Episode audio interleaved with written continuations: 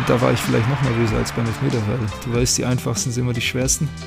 Aber nee, da ging dann glücklicherweise rein und waren alle völlig außer Haus und äh, haben gejubelt. Dann gucke ich nach oben, weil ich ja wusste, wo du sitzt. Habe ich dich erst nicht gesehen und plötzlich kommt da einer runtergestolpert über alle Bänke. Das Bier fliegt äh, durch die ganze Luft von dir und äh, du warst natürlich auch fix und fertig und konntest, konntest nicht glauben, dass Ja, es ich wusste so weit nicht- gekommen ist. Ne? Herzlich willkommen zu einer ganz besonderen Folge des Schnittstellenpass. In meiner achten Folge ist niemand Geringeres als Daniel Caligiuri mein Gast. Einer meiner besten Freunde und Profi des FC Augsburg spricht mit mir über seine Karriere und wie es war, für Schalke ein Derby zu spielen, den DFB-Pokal mit VfL Wolfsburg zu gewinnen und vieles, vieles mehr. Zudem gibt es eine Überraschung und wir verraten, was unser nächstes größeres Projekt ist, was wir zusammen gemacht haben. Wenn euch der Podcast gefällt, dann abonniert ihn, folgt mir auf Instagram und lasst einfach einen Kommentar da. Viel Spaß beim Zuhören. Schnittstellenpass. Der Podcast zwischen Amateur und Profi. Mit Marc Agimang und spannenden Gästen.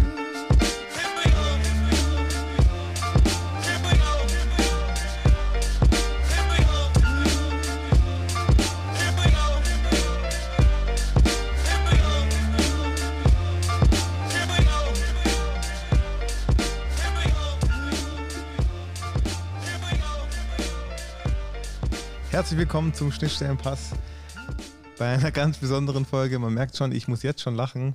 Und zwar ist heute niemand Geringeres da als Daniel Caligiuri. Daniel, herzlich willkommen. Servus Marc, freut mich, dich zu sehen, dich zu hören und ich bin gespannt, was auf mich zukommt. Ja, es ist heute eine ganz große Premiere. Ähm, es ist der erste Podcast, wo ich meinem Gast gegenüber sitze, beziehungsweise wir beide sitzen uns jetzt ja schon gegenüber, gucken aber beide auf dem Boden, weil wir uns ja schon eine Weile kennen und uns es wirklich schwer fällt, hier konzentriert zusammen einen Podcast aufzunehmen. Kali, du bist vielleicht auch der Grund, warum es den, den Podcast überhaupt gibt, weil viele Leute mich immer gefragt haben, wie sieht es im Profibereich aus? Du kennst ja da jemanden. Heute wollen wir dir natürlich auch auf den Zahn fühlen, wie gut du dich mit dem Amateurfußball auskennst. Ja, da bin ich mal gespannt, was ich noch so zusammenbekomme von früher, äh, wie das da ablief. Bin ja jetzt schon äh, jahrelang Profi und ich bin gespannt, äh, was du mir auch zu sagen hast, äh, wie es im Amateurfußball abgeht. Ja, da werden wir gleich nochmal drauf eingehen. Ich habe schon gesagt, wir kennen uns schon recht lange. Ähm, willst du vielleicht mal erzählen, wo wir uns kennengelernt haben oder wie es eigentlich dazu kommt, dass wir jetzt hier sitzen? Ja, ich würde sagen, ähm, wir sind über viele Jahre hinweg immer gleich geblieben, ähm, haben immer die gleichen Interessen gezeigt und ja, da ist von äh, vor vielen Jahren, ich würde jetzt sagen, wie, wie, wie viele Jahre waren wir da? Sechs, sieben?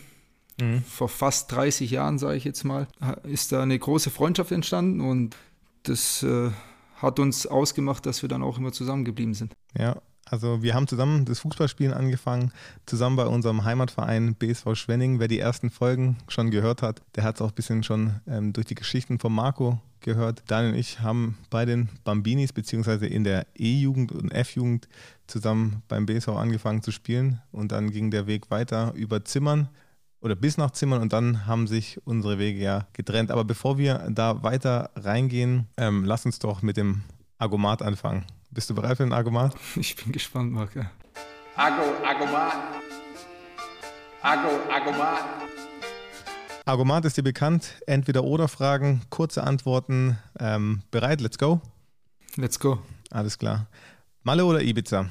Ibiza, Rap oder Schlager? Rap. Club oder Bar? Früher Club, heute Bar. Eine Antwort. Bar. WM-Teilnahme oder Champions League-Sieg? Champions League Sieg. Blau oder Gelb? Blau. Huhn oder Ei? Ei. Bier oder Wein? Wein. Ich habe gerade Huhn oder Ei gesagt. Ich meine natürlich, was war zuerst da? Das Huhn oder das Ei? Ja, das Huhn. Okay. Italien oder Deutschland? Italien. Okay. Ähm, Das ist ja was Spannendes überlegt, ne? Blau und, Weiß, äh, Blau und äh, Gelb wolltest du mich reinlegen, ne? Ja, ich wollte mal gucken, was da bei dir so rauskommt. Jetzt mal eine, eine ganz allgemeine Frage. Ich habe schon ein bisschen so angeschnitten. Wir kennen uns ja aus dem Amateurfußball, haben zusammen in der Jugend gespielt. Was ist denn für dich Amateurfußball? Was verbindest du mit Amateurfußball? Diese Frage stelle ich eigentlich fast allen Gästen. Was assoziierst du, was verbindest du mit diesem Begriff? Ama Amateurfußball ist natürlich äh, für viele Fußballer auch hobbymäßig gedacht. Ich denke, dass im Amateurfußball noch viele oder fast alle Spieler nebenher arbeiten. Mhm. Im Profibereich hast du dann keine Zeit mehr für die Arbeit und äh, bist dann, ja, wie, wie soll ich sagen, Vollprofi und hast jeden Tag äh, Training, bist am Trainieren und ja, das ist auch, äh, denke ich, ein großer Unterschied zwischen Amateurfußball und Fußball. Profi, ich denke, wenn ich an meine Zeit zurückdenke, äh, ist äh, ja, viel Freundschaft entstanden. Das hat man auch, äh, sieht man auch bei uns jetzt. Ähm, da, da lernst du Leute kennen, die dann auch für immer bleiben, sage ich mal. Mhm. Im, Pro, Im Fußballprofi ähm, ja, ist ein Kommen und Gehen, da verstehst du dich mit einem sehr, sehr gut. Dann ist der Kontakt beim Vereinswechsel wieder nicht mehr so, wie er früher war. Mhm. Klar gibt es auch noch den einen oder anderen Spieler, mit dem man äh, immer noch in Kontakt ist, aber nicht mehr so, wenn man, wie wenn man äh, im Amateurfußball äh, jahrelang zusammengekickt hat. Ja. Würdest du, du hast jetzt schon ein bisschen angeschnitten, würdest du sagen, es ist schwierig im Profibereich Freunde zu finden, also richtige Freunde, weil es ja auch schon irgendwie, die meisten sind ja dann doch irgendwie auch Konkurrenten. Also ich bin so ein Spieler, ähm, ich verstehe mich immer mit jedem sehr, sehr gut in der Mannschaft. Klar, mit dem einen oder anderen äh, verstehst du dich noch besser als mit dem anderen oder hast mehr zu tun mit demjenigen. Aber es ist immer schwer, ja, über die Jahre hinweg, wenn man nicht zusammenspielt, die Freundschaft so standzuhalten, wie, es mal war, wo man zusammen im Verein gekickt hat. Und äh, ich denke, das ist im, im Profibereich schwerer als im Amateurbereich. Mhm. Gehen wir nochmal zurück zu dem Beginn. Also, wie gesagt, wir haben in der Jugend zusammen Fußball gespielt. Und ich glaube, äh, man kann das schon sagen, wir haben als Kinder oft geträumt oder man hat einfach geträumt, wie es wäre, Profi zu werden. Und ich kann ja auch so für mich sagen, es war natürlich auch immer ein Ziel, als kleiner Junge Fußballprofi zu werden.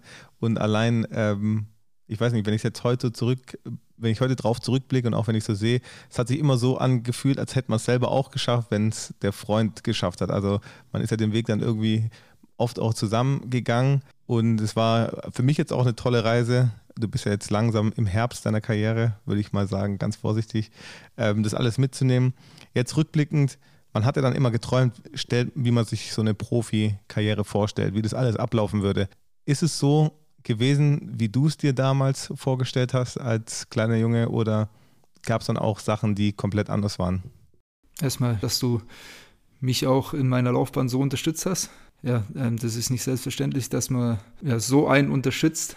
Und jetzt zu deiner Frage, ähm, ja, ist schwer zu sagen. Ähm, wie, wie, du schon sagst, ähm, wo wir früher gekickt haben, kann ich mich noch erinnern, wie wir immer bei jeder Flanke einen Namen, einen Profinamen genannt haben und äh, so geflankt haben wie Beckham und äh, reingemacht wie Ronaldo, also der alte Ronaldo, sage ich mal, äh, kann ich mich noch gut erinnern. Sammer der Hammer. Sammer der Hammer, genau. Beim BSO noch damals, kann ich mich auch noch gut erinnern. Es, ich muss sagen, es ging alles sehr, sehr schnell. Also ich, ich habe es mir vorgenommen, Profi zu werden ab einem gewissen Alter. Dann ja, kam es immer näher, Profibereich. Und als ich dann nach Freiburg gewechselt bin, da hat es bei mir zum ersten Mal so richtig Klick gemacht, äh, dass ich der Chance noch näher gekommen bin, um Profi zu werden. Und äh, dann ging es sehr, sehr schnell und äh, war ich beim Profiteam dabei. Und das ist jetzt auch schon lange her, als ich mein Debüt gegeben habe. Und äh, ich bin für jeden einzelnen, einzelnen Tag ähm, froh und stolz, äh, dass ich das äh, so erleben durfte. Aber war es auch so, wie du es dir vorgestellt hast? Also, keine Ahnung, man, man stellt sich ja, man sieht ja nur die schönen Seiten oder man denkt nur an die schönen Seiten, wenn man ein Kind ist, wenn man Jugendlicher ist und so an Profifußball denkt. Gibt es irgendwas, was du dir komplett anders vorgestellt hast, als es dann geworden ist? Oder ist es eigentlich insgesamt schon so, dass es doch so ist, wie du es dir vorgestellt hast? Es ist schon anders gekommen, teilweise. Also du freust dich natürlich, Profi zu werden, freust dich darauf, aber es gibt natürlich äh, nicht nur schöne Seiten vom, vom Profi sein. Mhm. Ähm, ja, und äh, klar, du, du wirst bekannter in Deutschland, aber das Zeug, erzeugt natürlich auch einen gewissen Druck, immer die Leistung zu bringen, vorm vollen Stadion. Mhm. Und musste ich auch am Anfang erstmal klarkommen, da gab es natürlich auch einige Rückschläge bei mir, weil ich es mir eben nicht so vorgestellt habe. Aber im Endeffekt bin ich äh, ein glücklicher Profi. Ja, das, was man vielleicht so hört, ist dein Hund, der neben uns liegt und schnarcht. Hört man den so arg? Ich glaube, man, vielleicht hört man ihn, ich weiß es nicht. Ich kann ihn mal anstupsen, wenn du magst. Stups ihn mal an, vielleicht. So. Okay. okay. Ähm, kann, kann aber nicht mehr lange dauern, dann geht es wieder los. Ja, Tut mir Problem. leid. Alles gut. Ähm, wenn du, du hast es, also du hast ja eine wirklich beeindruckende Karriere und ich finde manchmal ist es vielleicht auch so ein bisschen unter der Bildoberfläche geblieben, aber du gehörst ja zu einem der, ich weiß nicht, aktuell noch fünf aktiven Spielern mit den meisten Bundesligaspielen. Habe ich das jetzt richtig erklärt? Also du bist einer der Spieler, der aktuell noch spielt, der, ich glaube, über 300 Spiele hat, also ähm, wirklich sehr, sehr viele Bundesligaspiele. Findest du, wie, also ist es dir eigentlich bewusst, wie viele Spiele und äh, wie viel Zeit du schon im Profibereich verbracht hast? Es ist ja auch ganz selten, dass jemand so lange gesund bleibt. Ja, dann klopfe ich mal dreimal aufs Holz. Ich auch. Ja, ich habe jetzt, ich glaube, 330 Spiele oder so auf dem Buckel und ich hoffe, da kommen noch einige dazu. Die 400 will ich auf jeden Fall knacken. Okay. Ja, wenn man so überlegt, dann äh, war das schon eine intensive Zeit auf jeden Fall, äh, den Profifußball so durchzumachen, wie ich den jetzt gemacht habe. Ähm, wie gesagt, da gab es auch einige Rückschläge, wo ich dann auch verletzt war. Zum Glück hatte ich nur nicht äh, nichts Großes. Mhm. Und äh, ja, das, das macht mich natürlich teilweise auch stolz, dass ich schon äh, so viele Spiele absolviert habe. Mhm. Wenn man jetzt über 300 Spiele hat, nicht nur Bundesligaspiele, du hast ja auch Europa League gespielt, DFB-Pokal, Champions League. Gibt es ein Spiel, was du besonders herausheben würdest? So ein Spiel, was du sagst, okay, hey, das war vielleicht das Spiel bis jetzt. Es ist ja noch nicht vorbei, zum Glück. Ja, da könnte ich dir schon fünf Spiele nennen, aber ja, ich sage immer, wenn du eine Trophäe in die Höhe lupfst oder hebst, dann äh, ist es an erster Stelle und das war natürlich der DFB-Pokalsieg mit dem VfL Wolfsburg, weil für solche Abende spielst du Fußball, dass du je, äh, irgendwann mal eine Trophäe hochheben kannst und ja, ich denke, das war, da bekomme ich jetzt immer noch gerade Gänsehaut, wenn ich dran denke und äh, das war natürlich auch ein großer Höhepunkt meiner Karriere bisher. Ich war bei dem Spiel dabei und auch bei der Feier danach. Da gibt es ein legendäres Bild. Wenn ich das finde, dann, dann poste ich das mal auf Instagram. Ähm, das war schon so, ja, der perfekte Moment eigentlich so. Man hat eigentlich gedacht, okay, viel besser kann es nicht mehr gehen. Ich glaube, das war nachts um fünf oder sechs äh, vor, vor dem Lokal, nennen wir es mal Lokal, vor dem Club, wo, wo gefeiert wurde. Und es war warm, es war eine milde Nacht und man hat einfach gedacht, okay, so sollte es eigentlich für immer sein. Was ich sehr, sehr ja, beeindruckend fand, zwei Wochen später war das bei dir wie so abgeschrieben. Also ich persönlich als Amateur, ich hätte den DFB-Pokal, sage ich jetzt mal, die nächsten fünf Monate noch gefeiert. Also ich hätte, das war ja ein Riesending, eine Riesengeschichte, ein geiles Spiel. Ja, unglaublich einfach. Es war eine perfekte Saison von euch. Ihr wurdet ja auch Zweiter und habt den DFB-Pokal gewonnen. Wie schafft man das, das so schnell abzuhaken? Oder warum hakt ihr das so schnell ab? Oder du jetzt in dem Fall? Ich glaube, die meisten machen das so. Ja, ich, ich glaube, da liegst du falsch. Also so schnell abgehakt habe ich das nicht. Ähm, das Problem, oder was heißt Problem? Nach der Saison, nach dem Pokalsieg, ähm, wurde ich ja eingeladen zur Nationalmannschaft. Und da musste ich sehr schnell abhaken, um mich wieder zu fokussieren und meine Leistung bei der Nationalmannschaft abzurufen. Mhm. Äh, das leider nicht äh, mit dem Länderspiel geklappt hat.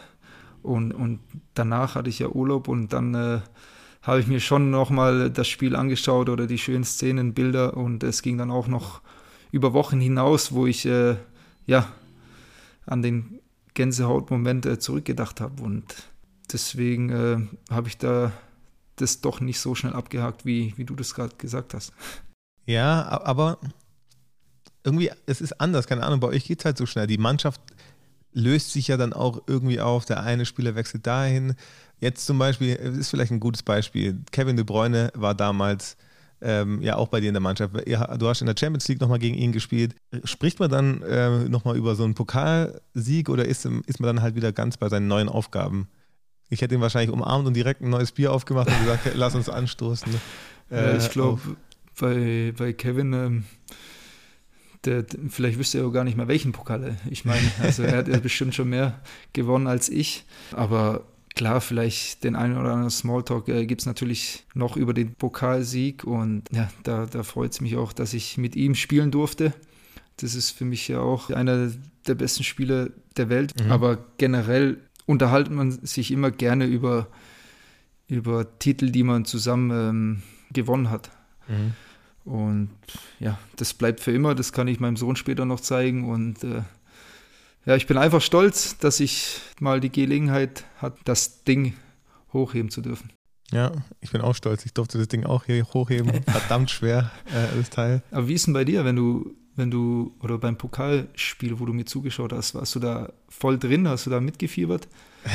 Das, das kann ich, glaube ich, selber beantworten, oder? Ja, also kann, das war unbeschreiblich. Also ich weiß auch nicht, es ist ja schon immer was ganz Besonderes, wenn man, das habe ich auch dem Lee damals gesagt, wenn man jemanden kennt, der da auf dem Platz steht, so dann verfolgt man das ja auch nochmal ganz anders mit und da wurde ja Geschichte geschrieben und man war dann einfach mit auch ein Teil, wie gesagt, ich habe es ja vorhin auch schon gesagt, gefühlt, ähm, wenn, wenn du was gewinnst, dann gewinne ich auch was mit. Also es ist ja so, als ob man das auf eine gewisse Art und Weise zusammen macht und mhm. ähm, ja, man war danach ja auch dabei, wann hätte ich gedacht, dass ich mal noch den DFB-Pokal anfassen kann, ja.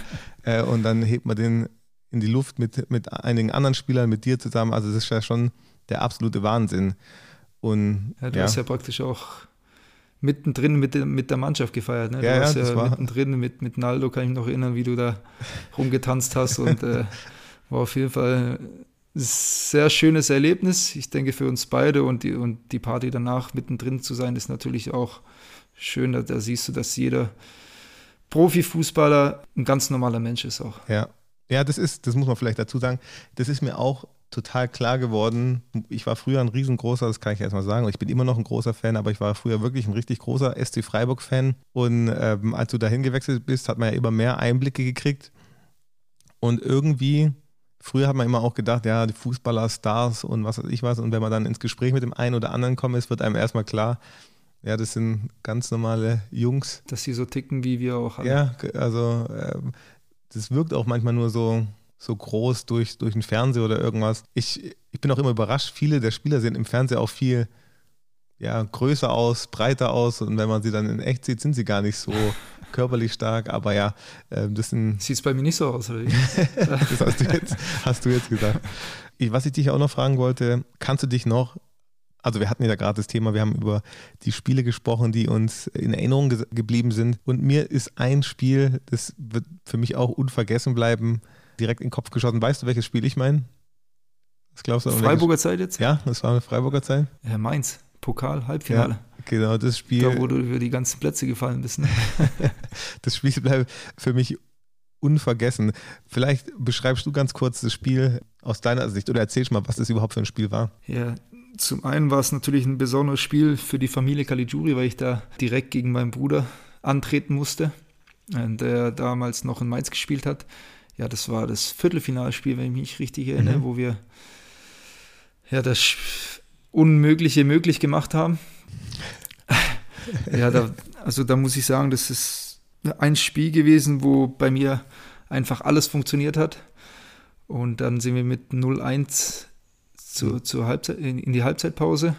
Da war ich schon stocksauer, weil ich eigentlich gut drin, äh, im Spiel drin war und äh, wir trotzdem in, im Rückstand waren. Stand es nicht sogar schon 0-2 zur Halbzeit? Ah, das stimmt, kann sogar ich sein. Ich glaube, es stand nach 20 Doch, Minuten 2-0.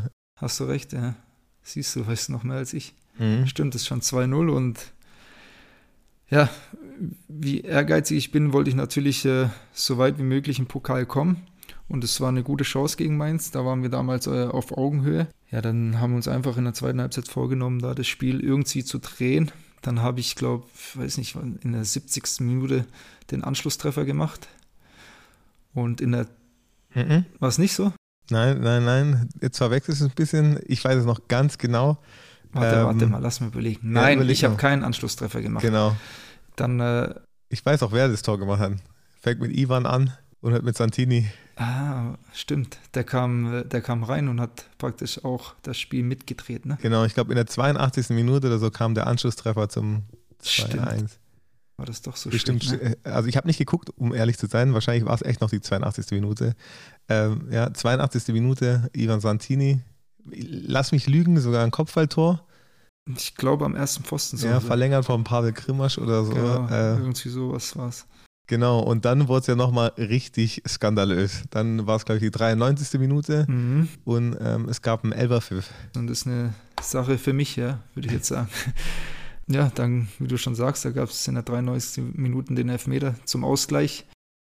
Aber da muss man vielleicht wirklich nochmal ganz kurz einhaken. Okay, du bist angelaufen zum Elfmeter und das Ganze, das war so eine komische Stimmung in dem Stadion und es waren ganz viele Freunde von uns auch in dem Block und ich werde es nie vergessen. Ich hätte mir fast in die Hosen, also ich hätte den Elfmeter niemals schießen wollen, also gar nicht. Ich weiß nicht wieso, aber ich war mega nervös und ich weiß noch, ich habe dich gefragt, ob du nervös warst und du hast einfach knallhart Nein gesagt, überhaupt nicht in dem Moment, oder? Nee, weil ich, ich, manchmal hast du einfach ein gutes Gefühl und weißt, der Ball ist sicher drin. Es kommt natürlich immer darauf an, wie du im Spiel bist.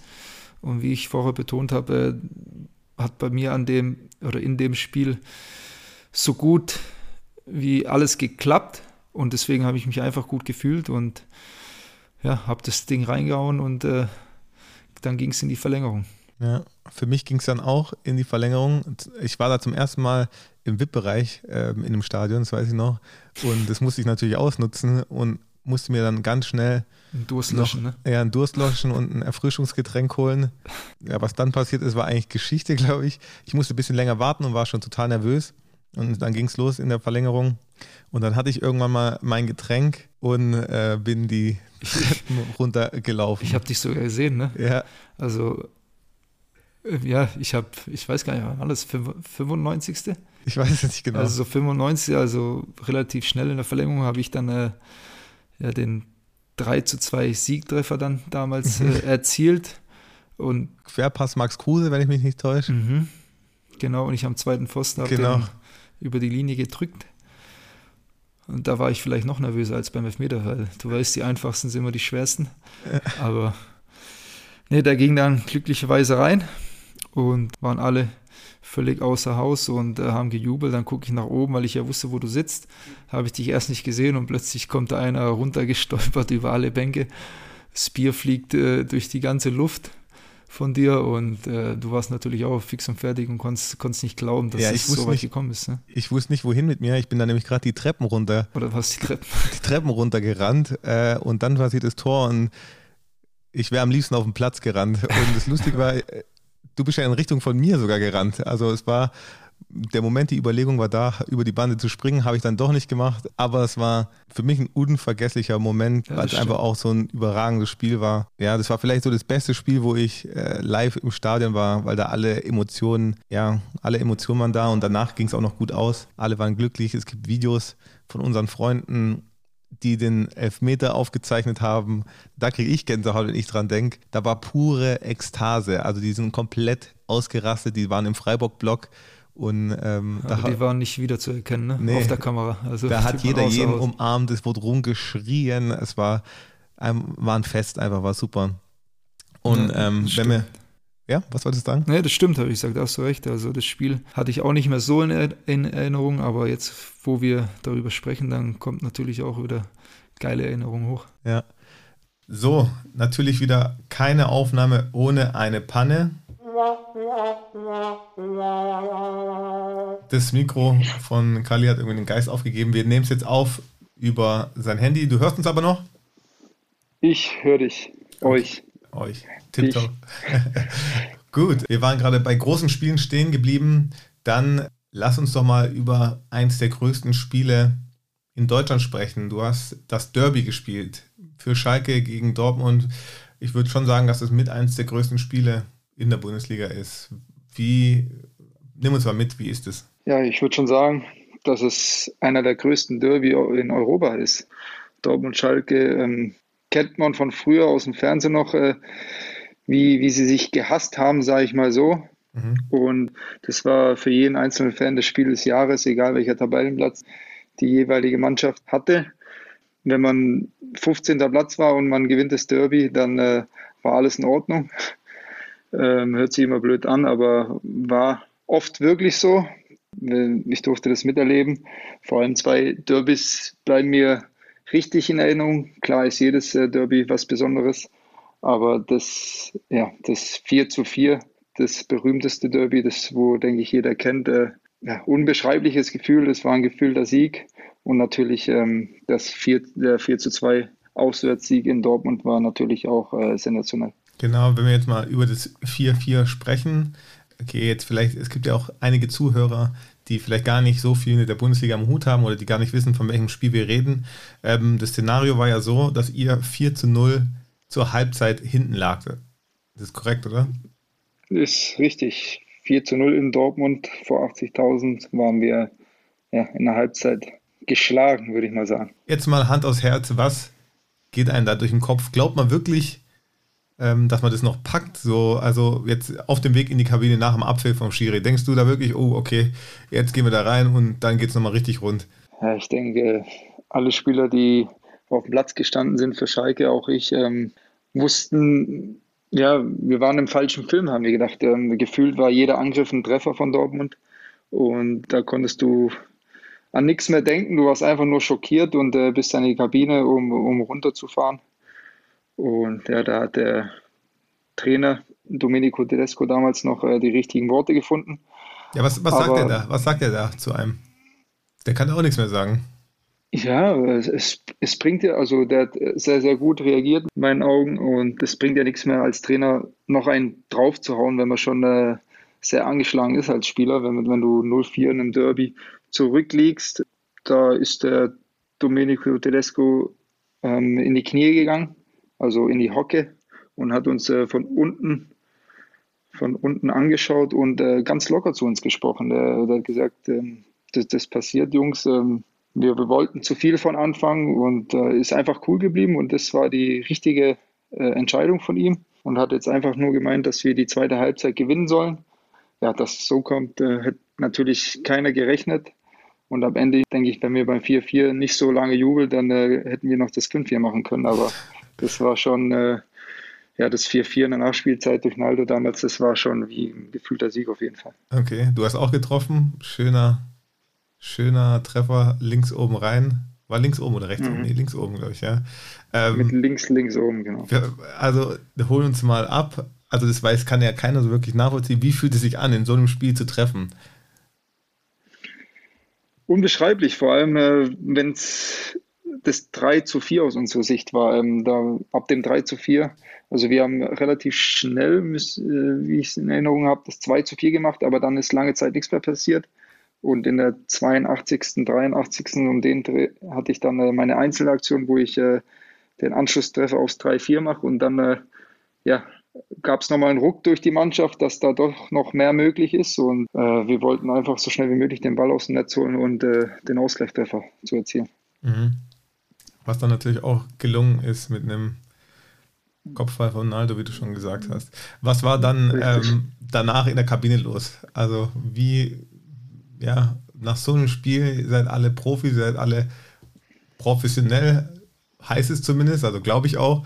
Ähm, bei uns wäre natürlich im Amateurbereich, ja, nach, nach so einem riesen Ding, keine Ahnung, ich weiß nicht, was passiert wäre. Ja, du musst es natürlich auch erstmal alles verarbeiten in der Kabine. Und da gab es Negativ-Emotionen und zum Schluss hinaus dann äh, war alles positiv. Ähm, das waren so gemischte Gefühle von der ersten und zweite, zweiten Halbzeit heraus. Und äh, wir waren natürlich stolz, dass wir ja, dass uns niemand zugetraut hat, dass wir nochmal so in Dortmund vor 80.000 Zuschauern mit 0 zu 4 in Rückstand zurückkommen. Wie ich schon sagte, das war ein gefühlter Sieg und wir waren alle stolz auf uns und ich denke, die ganzen Schalker, die konnten es auch nicht fassen. Ich weiß gar nicht, ob vielleicht auch schon äh, ein paar Schalker äh, das Stadion verlassen haben nach der ersten Halbzeit, aber dann haben sie was Großes verpasst und das Derby bleibt einfach in Erinnerung. Ich glaube nicht, dass es so schnell so ein Derby nochmal geben wird.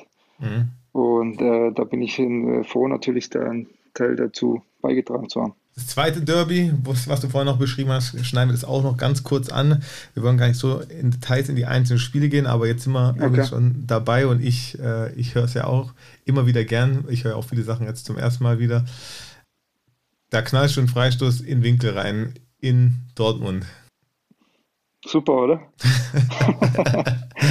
ja. Nee, also Ja, ich sage immer, jedes Spiel ist besonders in der Bundesliga vor Zuschauer spielen zu dürfen, aber ein Derby ist natürlich nochmal was ganz anderes, weil das eigentlich äh, für, ja, für den ganzen Pott, für ganz Gelsenkirchen äh, sehr viel zu bedeuten hat und äh, dass du da ja, ein Spiel in Dortmund gewinnst mit äh, zwei Treffern und einer Vorlage.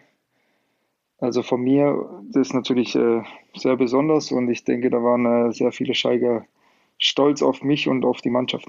Ja, das glaube ich auf jeden Fall. Ähm, wir gehen ja ab und zu live, wir machen ja gerade äh, das EM-Tippspiel und da wirst du ja öfters noch als Schalke-Legende begrüßt, wenn die Leute das dann sehen. Aber das ist ein anderes Thema. Sprechen mhm. wir nochmal über Trainer, weil du hast ja auch gesagt, du fandest es gut, wie Domenico Tedesco in dieser Situation mit dir geredet hat oder mit euch geredet hat. Wer war denn für dich so der Trainer, der dich am meisten geprägt hat? Das ist auch eine klassische Frage, die ich immer wieder stelle, weil ich die auch immer sehr, sehr interessant finde.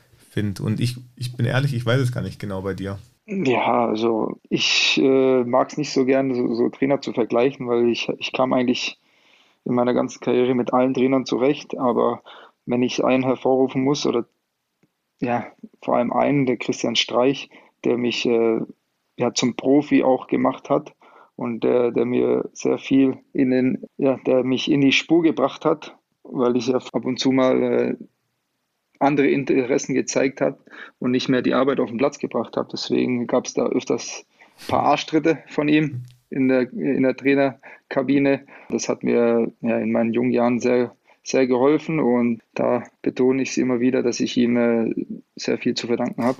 Ich glaube, hast du nicht mal zu mir gesagt, dass, dass er zu dir gesagt hat, dass man erst Profi ist ab 100 Bundesliga spielen? Es kann sein, dass ich es zu dir gesagt habe. Also, der meinte auch, dass äh, sehr viele junge Spieler, die zehn Bundesligaspiele haben, dass sie schon meinen, die haben alles erreicht, aber wenn, wenn man so denkt, dann äh, geht es auch schnell wieder ja, bergabwärts, würde ich jetzt sagen. Mhm.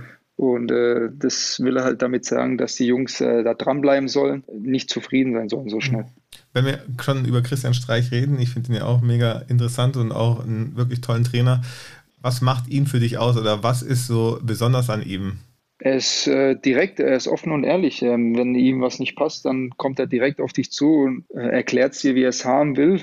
Und äh, ja, wenn du mal nicht so gut oder nicht wach bist auf dem Platz, dann äh, ja, sagt es dir direkt und versucht dir dann auch äh, dabei zu helfen. Also das darfst du nicht äh, negativ annehmen, sondern musst du zuhören und das umzusetzen, wie, wie er das möchte.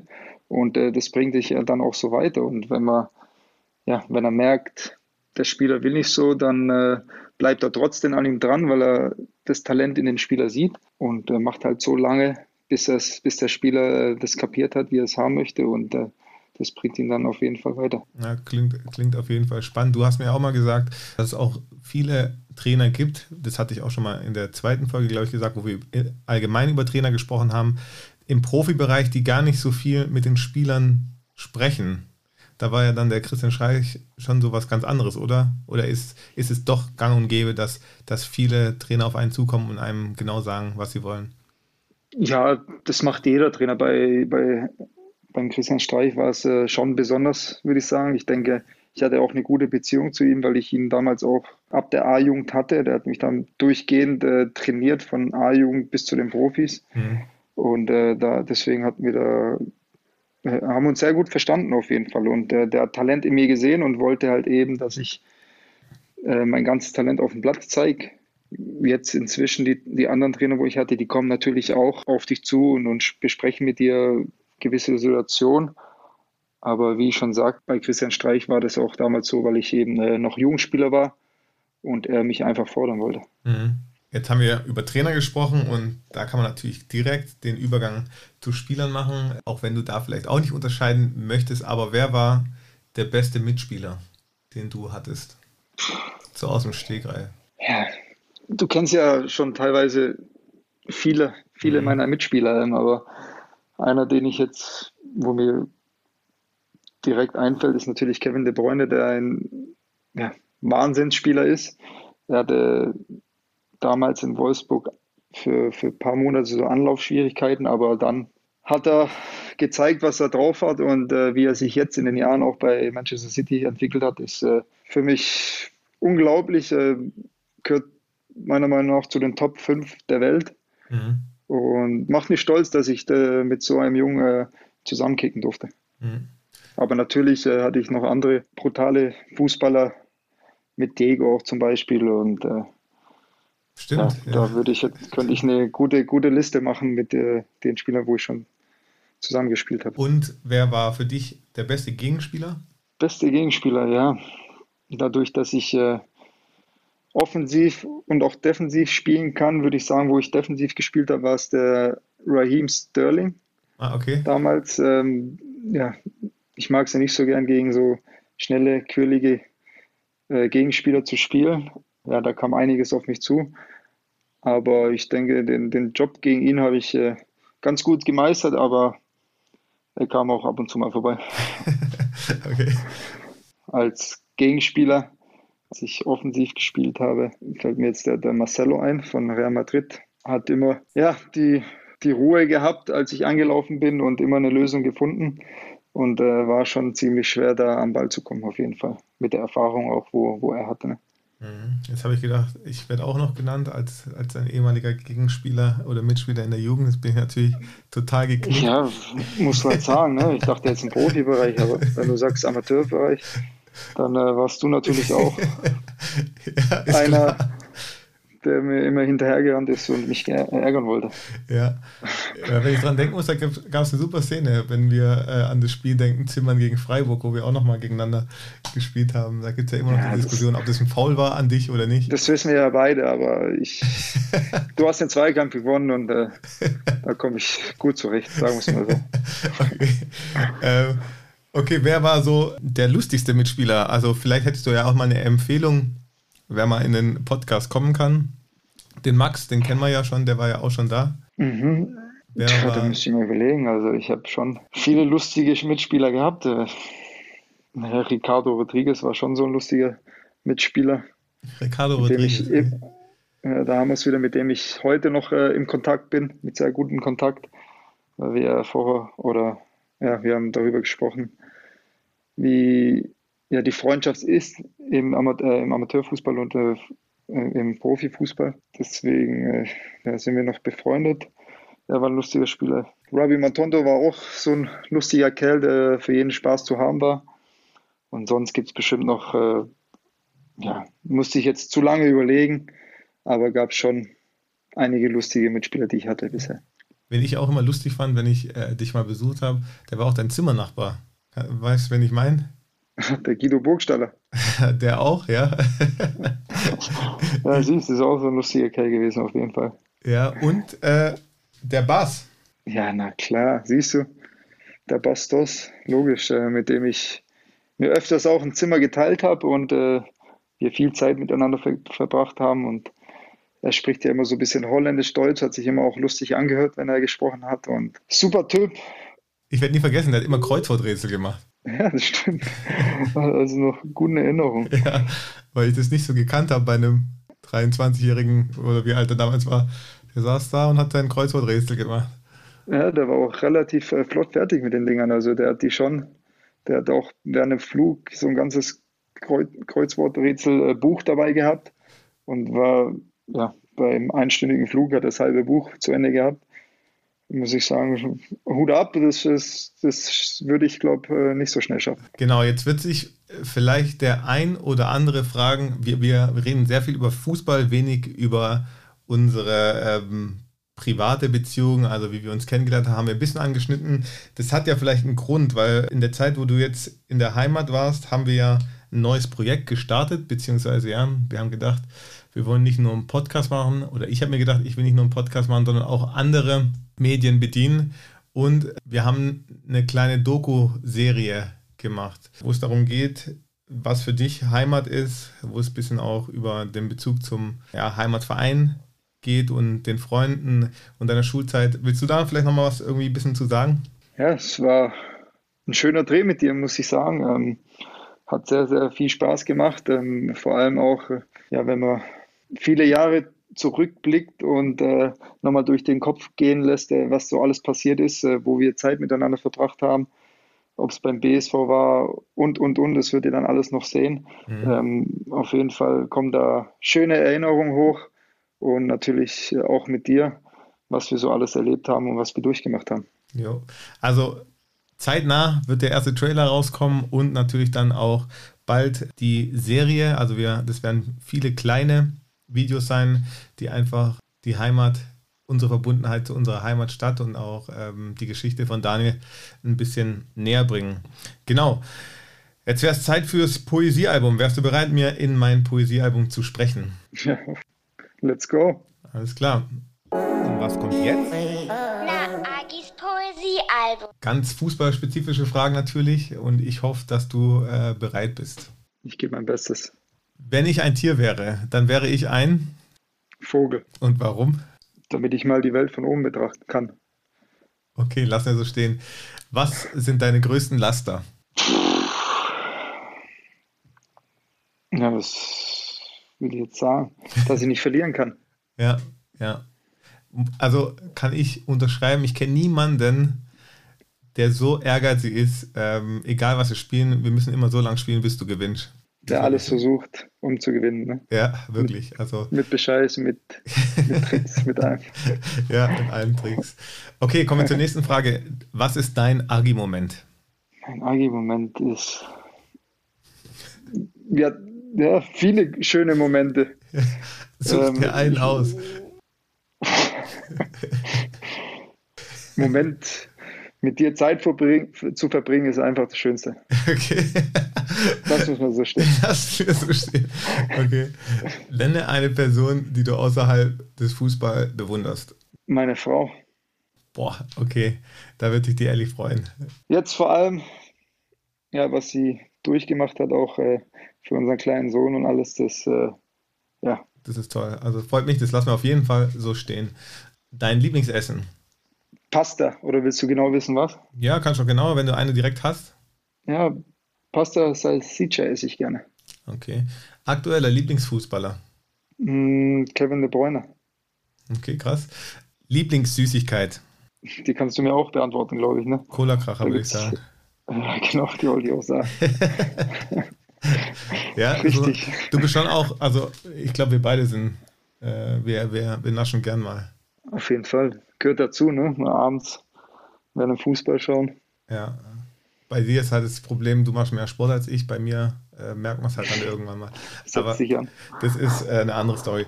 Okay, Kali, vielen, vielen Dank schon mal. Ähm, wir haben ja auch die Kabinen-Playlist, wie du weißt, und dafür brauchen wir noch zwei Songs, die auf keinen Fall fehlen dürfen. Also die Playlist ist echt, ich höre sie mir manchmal schon an, richtig gut. Umso mehr Gäste da sind, umso besser wird's. Jetzt bin ich gespannt, was du ähm, ja, für zwei Lieder wählst, die mit drauf sollen. Okay, ja, ich, ich bin ja nicht so einer, der vorm Spiel Musik hört. Klar, in der Kabine läuft, aber das ist mir relativ egal.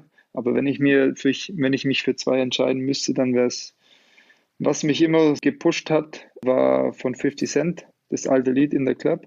Mhm. Hast du dann immer geträumt nach dem Spiel in the Club? Ja, also immer schön in the Club gefeiert, ne, danach. Ja. Nee, das weiß nicht, das habe ich einfach so, das hat mich einfach ja, gepusht. ja. als ich das gehört habe. Und von äh, Ryan Leslie, How It Was Supposed to Be. Weiß nicht, ob du das kennst, aber ich denke mal schon. Mhm. Das äh, ja, ist auch ein älterer Song, aber ich mag eher immer so Lieder, die etwas älter sind. Ja, also die kommen auf jeden Fall drauf. Kali, vielen, vielen Dank, dass du da warst. Ich bin mir recht sicher, dass es nicht das letzte Mal war. Ich werde dich irgendwann mal wieder anschleifen und ähm, es hat mich wirklich gefreut. Ich habe wieder viele neue Dinge gehört und ich wünsche dir alles Gute, bleib gesund und wir werden ja bald dann auch die Homecoming-Serie ein bisschen präsentieren und ich freue mich schon mega drauf. Vielen, vielen Dank, Marc. Hat echt Spaß gemacht, muss ich sagen. Ähm, hätte nicht gedacht, dass ich so ernst mit dir bleiben kann, aber ist immer toll, mit dir äh, sich zu unterhalten. Ja, hat mir auch Spaß gemacht und wie gesagt, wir hatten Startschwierigkeiten, äh, aber wir haben uns, glaube ich, jetzt ganz gut gerafft am Schluss. Äh, ja, Du wird, schaust, dass das Mikrofon bis zum nächsten Mal wieder in Ordnung ist. Ne? wird, wird gemacht. Auch rein. Alles klar. Marc, mach's gut. Ciao, ciao. Ciao, ciao. Und alle, die natürlich mehr Infos zur neuen Folge haben wollen und zum Schnittstellenpass überhaupt, folgt mir auf Instagram, abonniert den Podcast und ich wünsche euch einen schönen Tag. Ciao, ciao.